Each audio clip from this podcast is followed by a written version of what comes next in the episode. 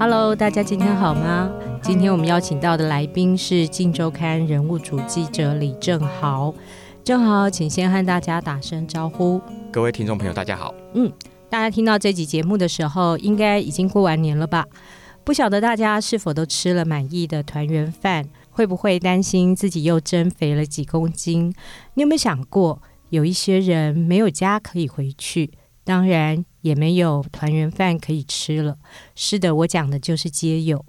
关于街友各种受伤、荒谬、难受的生命故事很多，但正好锁定的族群比较特别。他今天要跟我们分享的是拖油者的故事。呃，正好，请先和我们说一下。什么是拖油者？你当初又为什么会想做这个题目？好，所谓拖油者，其实、哦、我们看那个名字的意思，就是脱离游民身份的人。那老实说，游民的这个呃相关的报道已经很多了。我记得我刚进公司没多久的时候，我有个同我们的同事同组的同事叫钟月明，他就做过一个街友的专题，然后那时候的大标叫做“起起落落是人生”。那我那时候印象很深刻的是，他在我们的群组里面征求睡袋。因为他被要求必须要去跟游民一起睡觉这样子，结果你就在那个群组里面直接讲说，怎么可以拿睡袋？他们都是用纸箱的，叫他直接带纸箱去。然后那时候我就讲说，啊，人物组这个组别也也太硬了吧，就是有点恐怖。然后没有想到一年。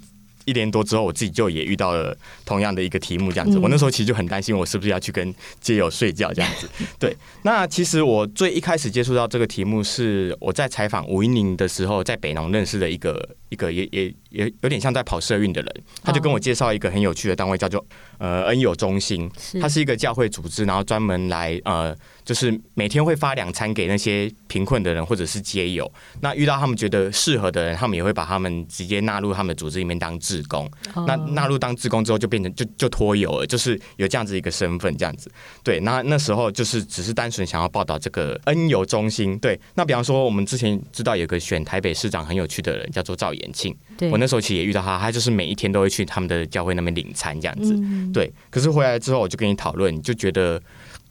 好像光是介绍那个救济街友的那个单位，有一点太，我觉得有点太好人好事代表了。对对，然后我觉得他们的生命故事恐怕也没有办法真的讲出像街友那么多的呃大起大落。嗯，所以你就介绍我去采访另外一位叫呃黄梅英的。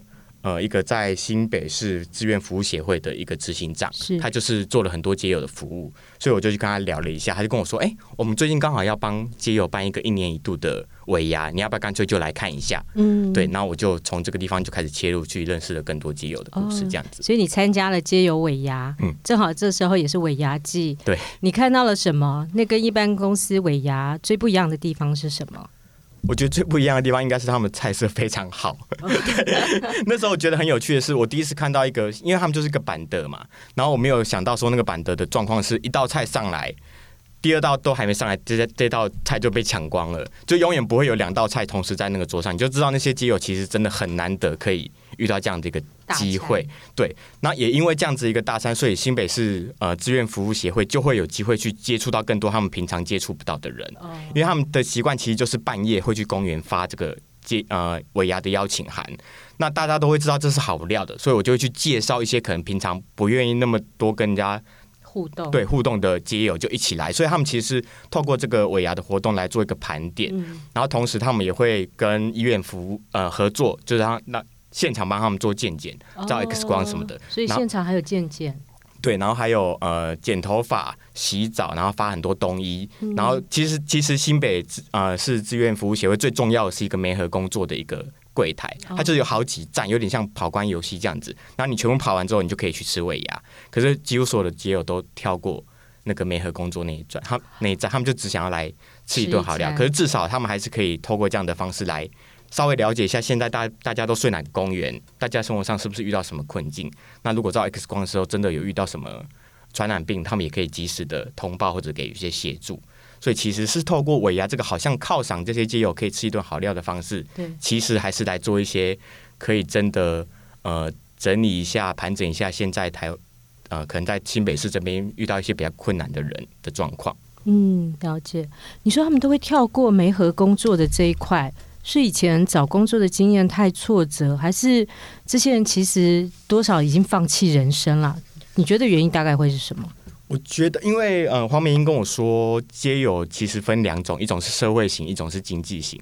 那社会社会型其实就是呃，他已经流浪非常久了，他真的就有点像你刚才说的那个放弃人生的状况，他不觉得他的人生还会有一个机会是可以回到正常的常轨的人生。也许他可能本人也不是真的那么。呃，享受劳动，然后得到得到报酬这样子的一个生活模式，所以他其实就很习惯流浪、居无定所。嗯，那反正只要有一些单位可以救济我吃饭，那我就好好这样过。可是有另外五成的人，其实是因为各种原因失业了，或者是他个人可能有个人有一些不良的嗜好。嗯，对，像我采访的一个人，他叫做呃黄国华。他其实是在那个街友的呃尾牙的场合，因为那时候我其实有一点漫无目目标，因为黄梅英就只有叫我去看一下这样子，嗯、我去看一下，并没有介绍你说直接有哪些受访者。对，而且我去那边的时候还很尴尬，就是我在那边到处找的时候，然后那个医院的人还说：“哎，你怎么还不赶快过来排队？”叫我去做街，他就以为我是街友，我就想说我到底是 我到底是穿的什么样子，被他认为我是街友。但后来我我觉得这也是个好处吧，因为我就随便拉一把椅子就。随便找一个人开始跟他聊天，他就正准备要吃饭，我就跟他聊天。他大概觉得我穿的跟他也蛮接近的，所以就很很很乐意跟我聊，就就觉得蛮幸运。因为那个黄国华。后来我发现他就已经是一个拖油者了。他其实是新北市志愿服务协会，他们有另外成立一个叫做关照员的地方，在林口的算山上吧。山腰。对对对，他就是以前美军的一个雷达站，然后他们现在把它改造成一个收让街友可以住的地方。那其实呃黄国华就是一个曾经有去他们那边试着要媒合工作，那他们觉得他有心，所以就会愿意说，哎，那在你真的找到工作之前，你就先到我们关照员这边。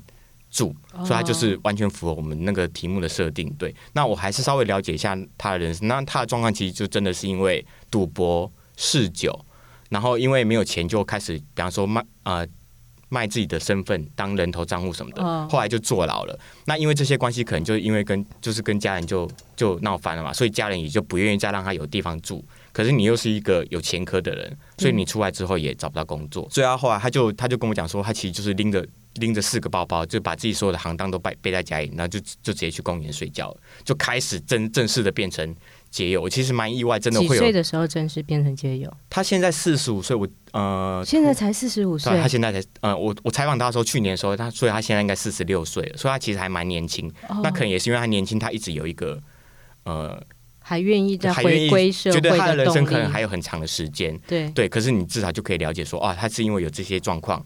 然后变成街友，那他可能就等同于黄梅英说的那所谓经济型的五十趴，他是因为没有钱，然后不得不过上这样子的生活。了解了解、嗯，对，然后他就也会讲到一些，比方说他在公园里面的生活，比方说他就讲说，呃，下午五点之前，公园里面的那些昆虫都是苍蝇，然后五点之后就变成蚊子，就是你开始可以理解那种我们一般人没有办法理解所谓蚊子跟苍蝇交伴的时间，或者是你就穿着一条内内裤想办法去找到。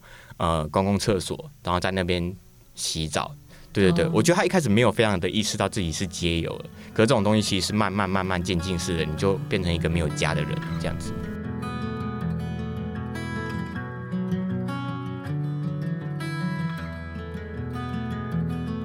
嗯，他讲的这些事情，真的都是一些生活的细节，然后蛮有画面感的哦。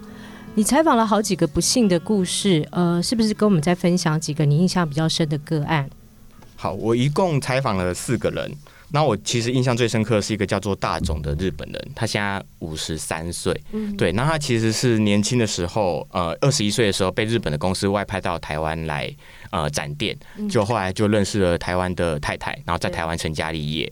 那后来其实也试着带着太太回去日本过，可是太太不适应日本的生活，对所以最后还是决定在台湾定居。可是因为跟太跟家人有一些状况，就可能是没有办法讲得非常清楚的一些呃。不合，嗯，所以后来就有点像是真的就被踢出了这个在台湾的家，嗯、对。可是他跟我讲说，这件事发生的时候，他日本的家人其实也都不在了，爸爸妈妈都过世了，然后弟弟就把祖产给卖掉之后就搬走了，所以他变成就是一个我只有台湾的身份，然后我也没有日本的家可以回去。嗯、那台湾的太太又把我赶出家门之后，我当然就只能流落街头，嗯，对。所以然后他最后就是到了那个恩友中心当志工。那、嗯、他的工作呢？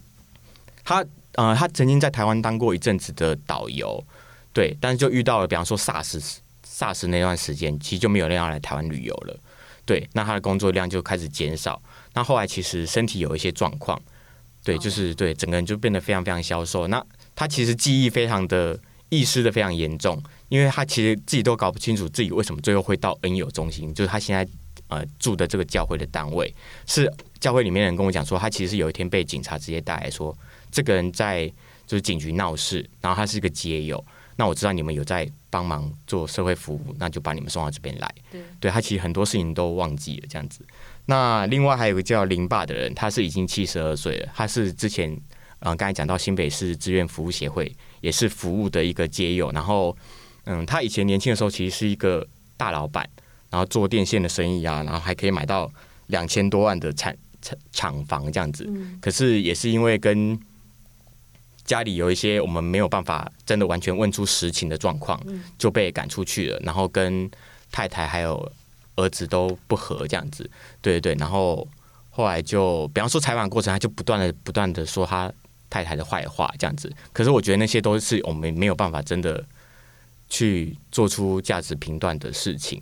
对，我只能知道说啊，他七他七十多岁了，然后。也是成为街友，就没有家可以回去了。嗯，然后最后，比方说，因为他已经老了，他不可能真的还去睡公园什么的，所以他就会讲的很实际。比方说，他每天都去睡麦当劳，在麦当劳买一杯买一杯咖啡，然后就睡整晚。这是一个很特别的族群。对，所以我们后来我们还去麦当劳直接拍他。嗯，对对。然后白白天就去图书馆，然后甚至也真的曾经想过要自杀或什么的，因为他可能觉得他人生没什么希望了。可是就是抱着一点点可能人生还可以再翻转的那种想法吧。后来就住进了关照员，然后现在在医院。当一个清洁工这样子，对，像这样子都是一些拖油者的故事。哦、那最后一个个案，它其实比较特别，它是一个叫阿成的呃中度智能障碍者，对。可是我觉得他的状况就真的跟一般的拖油比较不一样，不是在一个自愿的情况下。所以后来我其实采访完有一点像放弃他这个个案，因为他是被动拖油，有点像被动参选，像韩国瑜一样，对。所以后来就有点放弃这个个案。那我觉得还是收集了三个面向蛮不同的拖油者，就把他们组成一个专题。呃，关于拖油者采访之前，你心中对他们最好奇的点是什么？最想问的是什么？采访之后，你觉得你解答了自己心中的疑惑吗？嗯、呃，我最好奇的当然其实还是你是怎么样成为街友这件事情，因为我觉得我们一般有工作或者是有家可以回去的人，其实都蛮难想象人生为什么会走到那一步，所以我其实花了蛮多的篇幅在问这件事情。那因为我自己曾经在龙山寺那附近做过三年的工作，那附近其实就有很多的街友跟游民。那我印象很深刻，是我有一次在那边上厕所，还看到那个他们那边还会设置一个针筒丢弃箱。针头？针啊，针头，对对对，就是让那些他们可能觉得有些人吸毒，或者是对对会有共用针头的危险什么的。我那我看到那幕，其实觉得还蛮震撼的。然后那时候也就对街友这个族群感到。蛮好奇的，那刚好那个地方又是议员应小薇的选区，嗯、对，我记得他有一年就是提出一个帮龙，就是啊、呃、万华区的人民解决街，该说解决嘛，就是帮他们处理街友可能造成的那些问题的一个方法是，在冬天对着那些街友泼冷水，对，那那时候我看到那个新闻的时候觉得很不可思议，因为我觉得他根本就是在一个完全不了解这些街友多少无奈的情况下。只把他们视为麻烦去处理他们，而且我觉得，如果只是在冬天对他们泼冷水就是一个解决办法的话，那我干嘛选你？我自己也也想得出这种蠢办法。对，那我觉得最好的方式其实是你真的去了解这些人为什么会成为街友，是不是有哪些社会安全网的漏洞的地方，是从那个根源去解决才是有办法的。那我就觉得，如果可以把这些事情弄得再更清楚一点，就当做是给他一点参考也好，至少他作为一个有。权利的人可以去做一些呃法律上面或者社会网上面的修补。嗯，你采访了这么多街友，有没有发现他们之间什么样的共同点？嗯，我觉得他们都是迫于某种无奈或无助，然后没有办法的情况下才会成为街友。就是没有人会在我有家可以回的情况下，我还愿意在，我还愿意去睡公园。嗯，对。那我觉得呃，刚才讲到社会型跟经济型的两个各占一半的那个比例嘛，其实社会型真的就很难给他一些什么实质上面的帮助，因为其实我在采访的过程中，我也会直接去跟那些排队要领餐的人聊天。其实很多人是真的不愿意接受采访，而且他也觉得，呃，你不要跟我讲说什么找工作或者重新开始，我已经习惯这样的生活，而且我喜喜欢这样子的生活，我不喜欢负什么责任。那那那那部分的人真的就比较难被呃归纳呢。归归纳成有可能成为拖油者的人。可是经济型的人都是在这样的情况下发生的。像那个黄国华，他其实讲到最后非常触动我的一点是，他在第二次坐牢的时候，妈妈过世了。那因为家人其实对他有点放弃了，所以他一直觉得。呃，没有帮妈妈送终，以及没有见到他最后一面，是很大的遗憾。他是出狱之后才知道妈妈已经过世了，而且后事也全部都办完了。那这意思是他心里面很大的一个遗憾跟纠结吧。所以我觉得那其实是一个他想要脱油的动力，因为他希望他哪一天再回去跟呃兄弟聊这件事，或者跟爸爸讲这件事的时候，自己已经是一个有工作的，是一个我们所谓良好公民的身份了。那那就会变成是一个。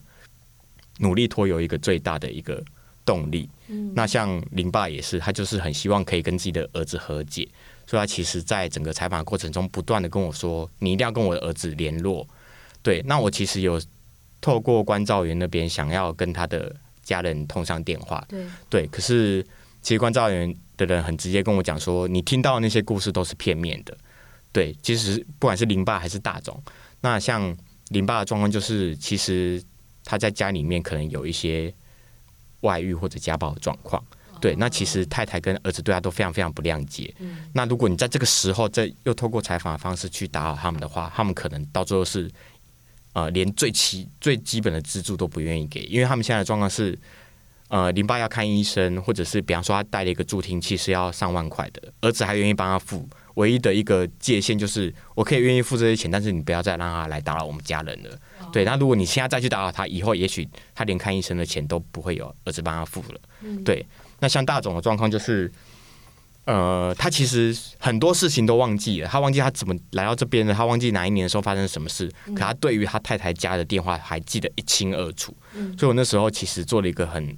危险的动作是我直接开扩音打电话去他家，嗯，我其实也希望他可以跟他女儿再通上电话或什么之类的。对，那当下其实没有真的跟关键的人讲到电话，可是后来在采访结束后，我自己在打电话过去的时候，有跟他太太的姐姐通上电话。嗯，那姐姐跟我讲的当然也是又是另外一个版本，也是家暴什么什么等等的故事。对，那我我觉得这种事情是，除非你把两招都找出来，然后直接对质，其实没有办法真的。找到答案，嗯，我们只能知道说他现在是街友，他怎么样努力的让自己在街友这个身份里面，是不是再找到一点点重返社会一个正常状况的机会？嗯，那也是我做这个题目，我觉得大家最大的共同点就是大家都在努力这件事情。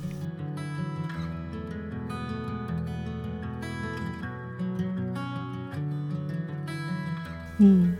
很多人常常会问说，这些街友为什么不去找工作啊？找到一份糊口的工作应该没有那么难吧？可是就你接触街友的经验，街友要找工作到底难不难？那个困难到底出现在什么地方？我觉得难，非常非常难。嗯，就是我觉得光是要踏出这一步就非常难了。就好像我刚才说那个呃街友的尾牙里面去了三百多个人，只有七个人真的站到那个柜台前面填他们的资料。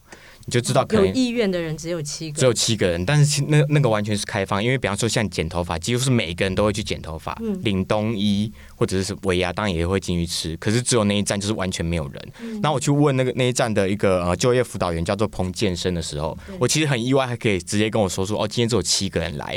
我以为他可能给给给我一个大约的数字，比方说五十几个或者近百个之类，结果只有七个，你就知道那个数目是少到可以马上知道今天才来了几个人。嗯、对，那。我就跟我就问他说：“那为什么愿意来的人这么少？”他其实跟我讲说：“街友找工作，你无非就是警卫跟清洁工，而且你光是有前科，你就先被淘汰掉了。所以其实有非常非常多的障碍，会让他们觉得这件事是不可能发生在他们身上的，所以他们就拒绝了。那真的去接受这件事之后，其实就是就业辅导员他们的问题，他们也不见得真的有办法帮你找到这个工作，所以他们就会蛮放弃的。”然后再来是他们可能有一些身体上面，比方说你餐风露宿，你可能身体状况也不好了。那我知道关照员帮他们找到最帮帮他们找到工作最大宗就是帮那个建商举那个广告牌。你可能风吹雨淋站在街口就是八个小时。对。那其实很多人其实是真的没有办法负荷那样子的工作的。嗯。像王黄像黄国华，他非常想要脱油，可是他目前的状况就是还在持续的面试中。嗯。对。就是你要说他真的是一个完完全全拖油者嘛？其实他不像林八那样是已经找到清洁工的工作了，他就是还在面试中。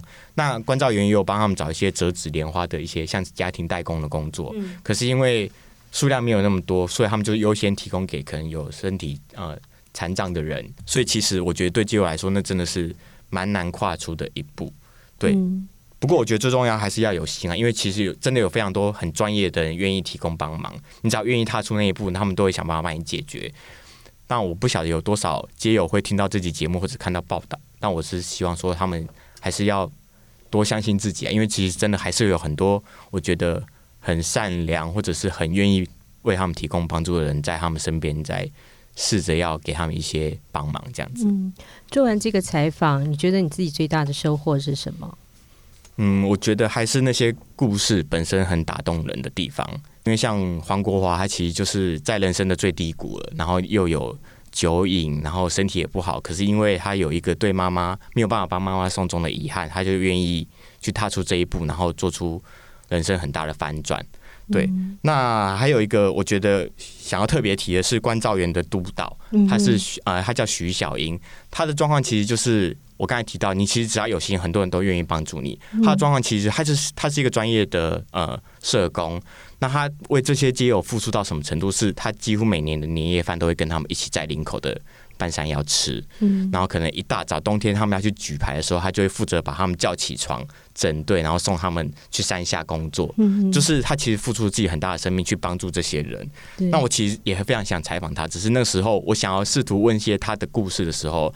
他，我觉得他也很谦虚，他就觉得说，哎，这个这个采访主要服务的是这些有心要托友的人，那他不想要讲太多他自己的事情，嗯，对。但是你知道，其实是有很多人是牺牲了自己，也许有更好的工作机会，或者是比较轻松的生活方式的，可是他们愿意去为了这些街友服务，代表他们其实都比应小薇更有资格当议员吧？我觉得，对对对。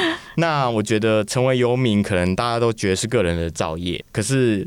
你要脱油，就需要很多人共同的努力。对，那我觉得就是这些共同的努力，也是这个呃采访里面非常触动我的部分。就是我们其实没有任何一个人有责任去帮助这些人脱油，对，可是就却有一群人在为这些想要脱油的人很很很努力的牺牲自己的生活品质，这样子。那我觉得这个是整个采访给我最大的收获，也是一个也许可以多反省一下自己，或者是成为自己在做某些事情的。一些动力吧，我觉得一个激励的力量。嗯、谢谢正豪，呃，听了正豪的分享，不知道大家是不是跟我一样有一点惊讶？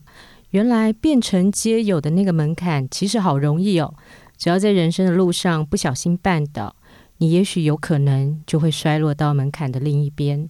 透过正豪的报道，我们有机会去注视真实的生命与遭遇。而非传统上对于街友的刻板印象或标签，多一份对他人生命的理解，其实我们也能提供微薄的力量，支持和协助街友，逐渐成为脱友者，有机会重新盼望未来。今天非常谢谢正豪的分享，也谢谢各位收听。下一次，呃，猜猜看会是哪一位人物记者来跟我们说故事？